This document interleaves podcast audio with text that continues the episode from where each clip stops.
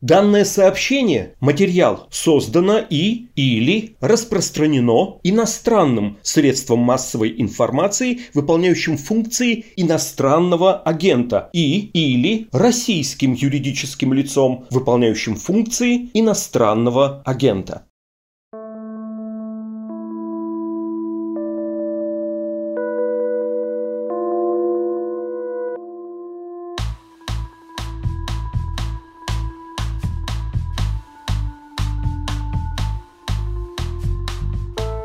Привет! Вы слушаете подкаст «Медузы. Текст недели». Я его новый ведущий Александр Филимонов. Как вы наверняка уже слышали или читали в новостях у нас на сайте, из-за статуса иностранного агента «Медузе» пришлось распрощаться со своей студией подкастов. Теперь это самостоятельная студия под названием «Техника речи».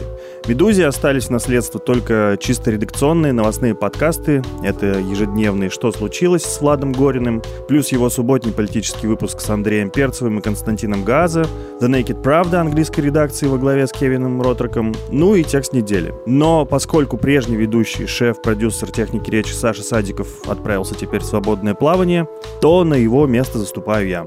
Спасибо, Саша, мы будем без тебя очень-очень скучать. В остальном, я думаю, все останется без мнений. Мы, как всегда, будем обсуждать самые заметные тексты недели, выходившие на «Медузе» с их авторами. Я обычно занимаюсь на «Медузе» новостями, но также делаю музыкальные плейлисты, и вы могли меня слышать в подкасте «Творческие планы». Эта неделя, разумеется, была целиком посвящена новостям из Белоруссии, где в прошлое воскресенье произошло невероятное. В Минске экстренно посадили самолет компании Ryanair ради того, чтобы власти Белоруссии смогли задержать летевшего на нем бывшего главного редактора оппозиционного канала «Нехта» Романа Протасевича, фактически личного врага Александра Лукашенко. «Нехта» была главным информационным ресурсом белорусских протестов 2020 года. Мы написали немало новостей о самой посадке Ryanair в Минске и других материалов, но также у нас вышел новый программный текст журналиста Шуры Брутина, запечатлевший хронику белорусских протестов в монологах их непосредственных участников. Этот материал называется «Мы так много сделали и не смогли победить». Если вы его еще не читали, то обязательно это сделайте. А сейчас мы поговорим с самим Шурой Буртиным.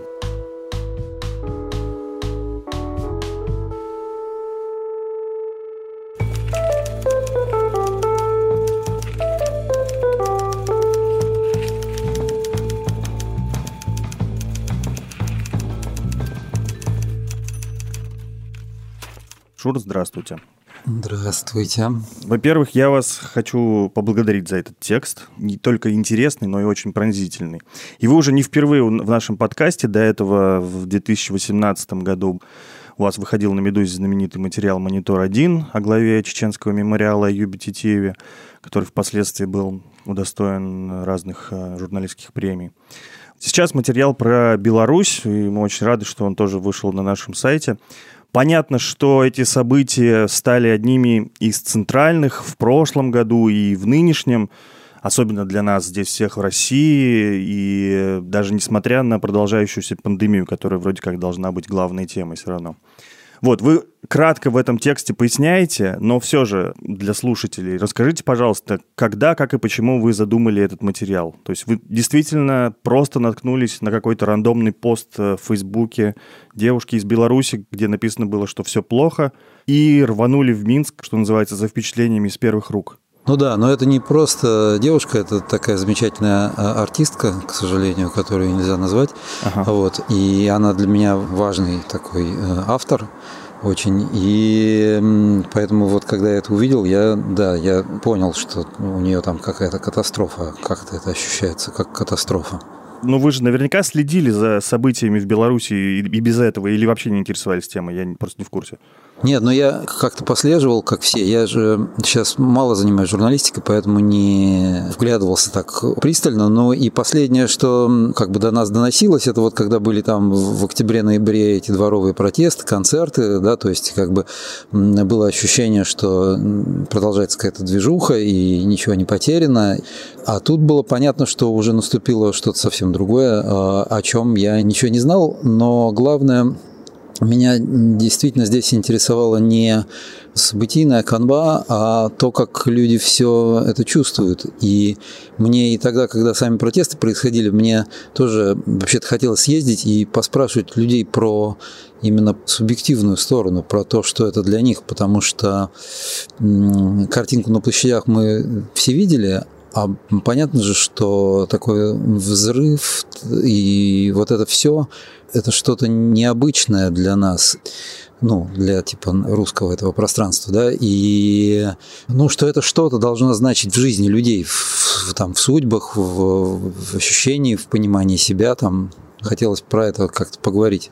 Ага, я так понимаю, что это вот как бы была ваша центральная задача, да? Я как бы уже много видел э, дифирамбов этому тексту, они все заслуженные. Кто-то говорит, что вот прочитал, как будто как кино посмотрел. Кто-то говорит, что этот э, текст идеально бы выглядел в виде того же подкаста, поскольку это монологи э, разных людей, это можно просто прочитать по ролям, и будет идеальная просто такая картинка. Вот. А есть э, не часто, но встречаю мнение, например, что вот как текст это может быть иногда сложно воспринимать, потому что слишком много лирики и эмоций, а фактов они есть, но они, может быть, даются в проброс, что называется, может, не подкрепленные источниками, то есть как бы есть э, просто эмоции людей, но кто-то скажет, а это неправда. Ну, во-первых, мне кажется, что эмоции – это, ну, во-первых, отражение действительности, во-вторых, мне это, в общем-то, эмоции просто интереснее и важнее, чем канва, да, потому что меня интересует именно то, как люди себя чувствуют, как они себя осознают и чувствуют. Это, в конце концов, э, ну, какой-то смысл их жизней, это то, что с нами остается. Ну, у меня нет задачи убедить э, кого-то в том, кто там прав или не прав. Ну, я свою задачу видел как то, что показать, что это значит для людей. Я вот, к сожалению, слишком поздно там э, нашел как бы, сторонника такого Лукашенко Ярова, такого вот. Эм, с ним тоже есть очень эмоциональный разговор, и, и конечно, было бы здорово тоже его туда включить в это. Ну, то есть э, мне важна эта многосторонняя субъективная картина. Хотя понятно, что как бы эмоционально я, разумеется, на, на стороне как бы, проигравших. Да, я понимаю. Ну, к этому, кстати, тоже есть, э, грубо говоря, вопросы, да, то есть, поскольку, как у вас было написано, что вы нашли 15 героев, да, но в, в текст в итоге попали свидетельства 10 людей, и действительно только один так называемый «я батька», то есть человек, который поддерживает Лукашенко, да, и с ним э, как раз-таки довольно тоже пронзительный, в общем, там монолог, как бы человек просто отказывается говорить, потому что мало ли что это сболотну, и посадят меня. В общем, как эмоции примерно такие же, как и у других людей, напуганных проигравшим протестом. Но получается, что пропорция получилась примерно такая же, как вот рассказывали накануне выборов, когда, значит, опросы общественного мнения показывали, что у Александра Лукашенко всего 3% поддержки. Как вы находили героев? Ну, просто по знакомым знакомых. У меня никого, кроме там... У меня был один товарищ э, в Минске, которого я давно не видел. Ну, тоже с ним поговорил, но в основном просто спрашивал по друзьям, и вот мне накидали людей. Понятно, что это абсолютно не репрезентативно. А, были бы у меня другие друзья, были бы, наверное, другие люди там. Но что касается пропорции сторонников противников Лукашенко, ну, как бы из тех, с кем я говорил, ну, все говорили, что да все, ну, все его ненавидят. Ну, то есть просто э, этот мой друг, с которым я как раз встретился, он показывает мне на толпу переход, там стоит там человек 30, он говорит, ну, ну вот ты спроси, вот а его ненавидят все. Не потому, что они там, у них какие-то политические взгляды, они там обычные люди, они это белорусы, они литовцами стать не могут, но, но просто вот он достал все этой морды, которая везде лезет этой гнилой харизмой, просто никто его не может видеть вообще. Хотя, ну, понятно, что кто-то мне... Там одна девушка рассказывала про то, что ее родители, с которыми у нее хорошие очень, ну, добрые отношения, но они ей звонили, узнав, что она участвовала в протестах, и серьезно и напуганно спрашивали, откуда у нее деньги, платят ли ей американцы. Там. Ну, еще же тут момент какой, вот все герои вашего текста публикуются под вымышленными именами. Действительно, все люди настолько там запуганы и опасаются репрессий, нет, ну там были э, люди посмелее, которые не просили этого, но были люди, которые настоятельно просили, причем это абсолютно адекватные люди. Угу. И судя по, ну, как бы по новостям, которые доходят, это абсолютно адекватный страх. То есть э, режим взбесившийся, не пытающийся сохранить лицо, как бы что важно, да, Угу. Они, ну, и тебя могут э, арестовать и пришьют абсолютно что угодно. И это не как ситуация в России, где все равно по отношению к большинству людей мы не надеемся на справедливый суд, но мы, тем не менее, знаем, какая-то будет борьба, торговля, там, если ты не Навальный, то ты, скорее всего, сможешь как бы на какую-то видимость законности, а может и на законность рассчитывать, да? А тут нет никакой надежды на это, да, то есть не будет никакой торговли, там, адвокат ничего не сделает, просто тебе шлепнут там любой срок и все. Не знаю, насколько мы можем в России сейчас рассчитывать на такую примерную законность, да. Тоже ускользающее какое-то значение ее уже. Ускользающее, но степень другая. Да, значит, там намного более страшно. Ну, как вам показалось, да, такие настроения у, у людей намного безысходней. Там как Чечня. Там степень законности, она такая же, как в Чечне, ну, то есть нулевая просто. И российская власть, что бы она ни делала, ей все время приходится изображать хорошее лицо. А тут такой задачи не стоит. Ну, Скажите, а какое впечатление у вас оставил сам Минск? Вот вам, кажется, уже попеняли немножко в соцсетях за такой немножко пренебрежительный тон по отношению к городу.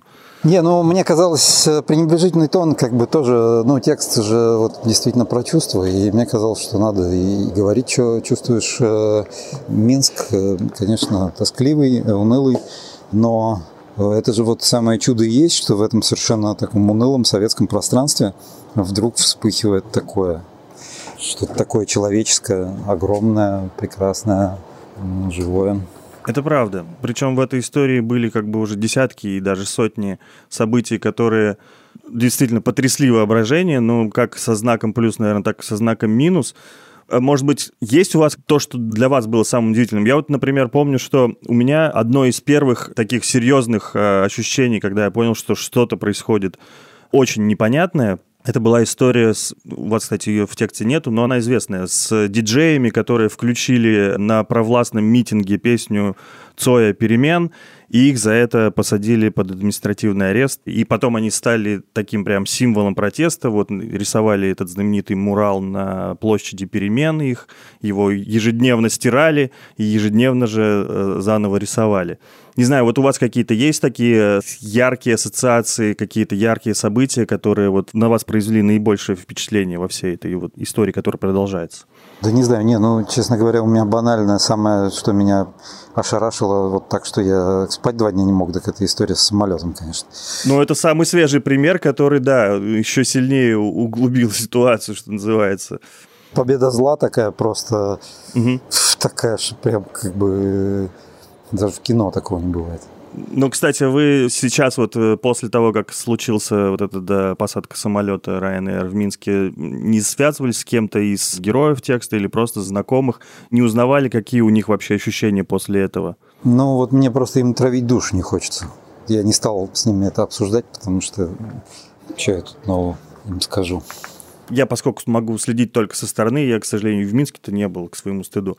Я подумал, что, может быть, вот эта история Романа Протасевича, наоборот, может стать каким-то дополнительным триггером, то есть какого-то народного возмущения. Или же, наоборот, сейчас общество находится в какой-то очень такой низкой точке апатии, и уже когда режим вроде как начинает преследовать врагов не только внутри, но и на международном уровне, то как бы вообще никаких надежд. Но у меня такое впечатление, что общество там просто забилось в угол, потому что, ну вот, как бы его так э, отлупили, что оно забилось в угол и просто дрожит и все. Ну. ну, то есть вы покидали Минск с каким ощущением? Будет ли еще какой-то вот, ну, скажем так, новый исторический шанс, очередное народное единение какое-то, ну, случится ли оно? Не, ну это, мне кажется, очень похоже на Прагу 68-го или э, Варшаву 80-го. То есть, э, конечно, ничего сейчас хорошего не будет. А, хотя понятно, что, разумеется, этот режим обречен, но еще очень долго он будет. А почему, как вы думаете, протест проиграл вот в этот момент? Чего не хватило, не знаю. Ну, слишком хорошие были Там, понимаете, ну, как я это вижу, общество же гораздо более советское. То есть там же 90-е были короче, не такие страшные, и э, цинизм, как бы отчужденность такая взаимная, она белорусов охватить не успела. Да? То есть вот у нас э, было катастрофическое такое освобождение, катарсическое, да, в, в начале 90-х, там, 80-х, а потом гигантский такой процесс отчуждения друг от друга, и э, когда люди перестали верить в хорошее, и человек, который как бы говорил, что он верит, воспринимался как дурачок или провокатор да, угу. ну, более-менее, вот. А там ничего этого не было. То есть там гораздо не более непуганное такое сознание, наивное в чем-то и ну, менее циничное. Как бы люди не разочаровались друг в друге еще вот к началу этих протестов. Гораздо меньше разочаровались, чем любой россиянин. Почему они проиграли? Потому что были слишком хорошие. Ну, потому что они действительно вот верили, что как-то можно просто все хорошее против всего плохого, и было полное отсутствие э, организаций и амбициозных лидеров, которые бы могли, собственно, взять власть. Там в какой-то момент, как я понимаю, власть валялась просто на земле, можно было ее взять. Как бы будь там Навальный, э, он бы ее подобрал, безусловно. А это были просто реально простые люди, которые ужасно кайфовали от того, что там не было никаких лидеров, что это просто мы, которые вот увидели друг друга, мы обычные люди, и вот мы наконец можем друг другу сказать то, что думаем. Вот.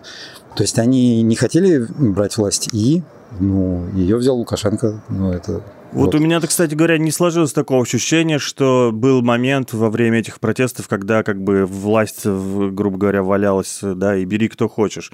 Ну, то есть был вот первый, самый первый момент, когда вот после выборов сразу же были три дня массовых зачисток, побоев, разгромов Окрестина и так далее. Все это страшные истории мы знаем. Потом было небольшое затишье, когда был мирный протест женщин. Но Лукашенко довольно быстро показал, что он в доме хозяин, когда вот эти знаменитые кадры с автоматом в руках. Ну и, в общем, как бы армия стояла на его защите. Поэтому, мне кажется, никаких э, раздумий у него не было. То есть он вполне себе был готов отправить армию просто против собственного народа. Возможно, но в тот момент, мне кажется, не пошла бы армия стрелять. Просто нет, Лукашенко не невменяем. Понятно, что он э, мог все что угодно, но когда он там бегал с автоматом, он был жалок, смешон, да, и вот эта неделя после того, как там вот этот женский марш, там вот это, ну, мне разные люди говорили, что как бы было ощущение какого-то паралича, никто не понимает, что происходит, и я думаю, что Лукашенко тоже был растерян, но Тогда я помню, меня поразила его речь где-то на заводе, он там выступал, и это была речь человека в панике. Спасибо. Отвечаю вам на этот вопрос. Можете еще покричать. Никогда вы от меня не дождетесь, чтобы я под давлением что-то сделал. Отвечаю по-мужски на этот вопрос. Второй вопрос, который вы задали, чтобы вас не держать на жаре. Вы говорите о несправедливых выборах, выборах и хотите провести справедливые. Отвечаю вам на этот вопрос. Мы провели выборы. Пока вы меня не убьете, других выборов не будет. Третий вопрос. Ну, то есть он же в своем как бы мире живет э, таком э, все-таки собственном и мало связанном с реальностью. И он э, тут увидел, что все не так, как он думал все-таки, да. Другое дело, что потом он нашел, как из этого психологически как-то выйти. Вот. Я, кстати, соглашусь, что такой один из определяющих тоже моментов был, вот вы упомянули его речь на заводе, действительно, потому что он туда приехал, и рабочие, то есть вроде как люди, на которых он всегда опирался, и там он ехал, зная, понимая, что это вот его электорат, это его железные, прям поддержка его, и они ему начали кричать, свистеть, и там были крики «Уходи!», и вот там в какой-то момент он их переиграл, кажется, потому что все потом замолчали, потом он даже вышел в народ и даже там себе начал позволять какие-то вот эти, ну, гадости, там у кого-то отбирал телефон, там прекрати меня снимать, вот что-то такое было. Если хоть один спровоцирует что-то здесь, да. разберемся жестоко, поэтому будь мужиком. Вас толпа, а я один. Опусти, один. опусти телефон. В этом смысле, да, он как бы сразу э, опять вошел во вкус ситуации, понял, что тут у него все под контролем, и, возможно, это такой был один из определяющих моментов. У меня все никак не, не укладываются в голове вот эти зверства, с которыми ОМОН и милиция расправлялась с протестующим. Рассказывали ли вам кто-то из местных, есть ли у них вообще объяснение вот этой жестокости Откуда это берется? Почему с цепи сорвались друг против друга? Это какая-то практически гражданская война уже да, все тоже именно этим были шокированы. А лупили-то я в этом не разбираюсь. Я и в России-то в этом не разбираюсь, а уж в Беларуси тем более. Но я могу только пересказать, что люди говорили. Люди говорили, что это были какие-то специально обученные конкретные там пара отрядов ОМОНа и еще там Алмаз этот, да, которые несколько месяцев перед этим на казарменном положении сидели, были очень сильно обработаны и чтобы через несколько дней их как бы увезли из Минска, и сразу жестоко снизилось. То есть э, обычные менты такого не делали, и были сами в шоке там эти э, надзиратели там на Крестина, в Жодино, что делают эти люди. Mm, то есть это маленькая прослойка. Да, хотя, ну, наверное, как бы, когда режим взялся за закручивание, наверняка он э, все силы бросил на повышение лояльности силовиков, конечно. Мне еще запомнилось вот свидетельство тоже из вашего текста. Человек рассказывает про то, каким он видит местных милиционеров, как они оправдывают вот это все тоже. И в этом читалась какая-то тоже беспомощность. То есть э, люди тоже не понимают, что происходит, но у них есть просто установка, что они вот за сильную свою руку, за как бы условного государя, да, который как бы вот постоянно у них есть царь-батюшка, они за него, за родину против врагов, да, поскольку в протестующих выставляли там в черном свете, что им платят там кто-то из-за границы и так далее. И вот это тоже какая-то странная история, то есть э, и милиция-то, возможно, и не за него в конечном итоге. Мне сложно тут судить про сколько там за него, сколько нет, но мне просто очень заинтересовало то, что вот мне вот этот человек говорил про то, что это максимально добрые и жестокие люди. Это такая формулировка, которую я не мог бы предположить. Вот. Но и что это не расчет, что лояльность этой сильной руки это не расчет, а внутренняя потребность некоторая. Ну, я тут единственное, что думаю, что как-то вообще э, наше это русское пространство, оно ассоциируется у меня с чем-то подростковым. Есть люди, для которых вот этот э, западный какой-то либеральный, буржуазный какие-то система отношения это что-то сложное и воспринимается как что-то нечестное. Потому что в буржуазном мире он строится все-таки на договоренностях, а договоренности это что-то не... Вот не случайно же он сказал, что там э, это самое, среди этих ментов очень много фанатов гражданской обороны. Угу. То есть они за что-то честное такое. Вот. А когда ты вот стремишься к какой-то вот этой выяснению, что же там на самом деле, то одна из вещей, к которым ты можешь легко прийти, это какие-то отношения, абсолютно честные отношения насилия и подчинения. Они честные. Mm-hmm. Ну, как бы вот один другого на колени поставил. И вот Степа, этот муж Ольги, вот он так ты говорил, что вот, вот у нас в России государство строится на этом. Просто один другого поставил на колени, это ясная ситуация уже. Угу. И, ну, вот у меня это ассоциируется с чем-то таким, ну, вот да, юношеским, подростковым. Западная система отношений, она более взрослая. Ну, я не, не к тому, что она лучше, в чем-то лучше, в чем-то хуже, но понятно, что к этому идет. Но вот эти люди, какие-то лукашисты, типа, это как бы дети с автоматами. Такие угу. озлобленные дети с автоматами, вот. Мне просто понравилось, это тоже вот э, кто-то говорил, что выстроена вот эта вертикаль, которая строится на желании подчиняться и подчинять. Mm-hmm. Вот. И очень логично, что наверху этого стоит Лукашенко, который безумен. И он э, в силу полной неадекватности как бы своего просто представления о мире, он абсолютно искренне считает, что он должен править всеми людьми. Это просто ну, реально сумасшествие, да, вот, ну, как бы психическое расстройство. И очень естественно, что на верхушке этой вертикали вот оказывается вот этот человек, у которого нет сомнений никаких. У любого нормального человека были бы сомнения, а у него нет, ну, потому что он в идеальном мире живет. Ну, как-то мне это стало видно. Одна из центральных э, таких мыслей текста, что белорусы себя внезапно ощутили единой нацией, сами себе порадовались. Но также у меня сложилось ощущение, что они всегда, в общем-то, такими и были, потому что там у вас в начале текста рассказывается, как они до выборов друг друга поддерживали, вот вроде как бы кругом безысходность, а мы как-то вот нормальные такие маленькие сообщества аккумулируем, живем каким-то бартером, ты мне, я тебе. Или та же история вот со дворами, да, где все начали собираться, вечерами пить чай, устраивать представления.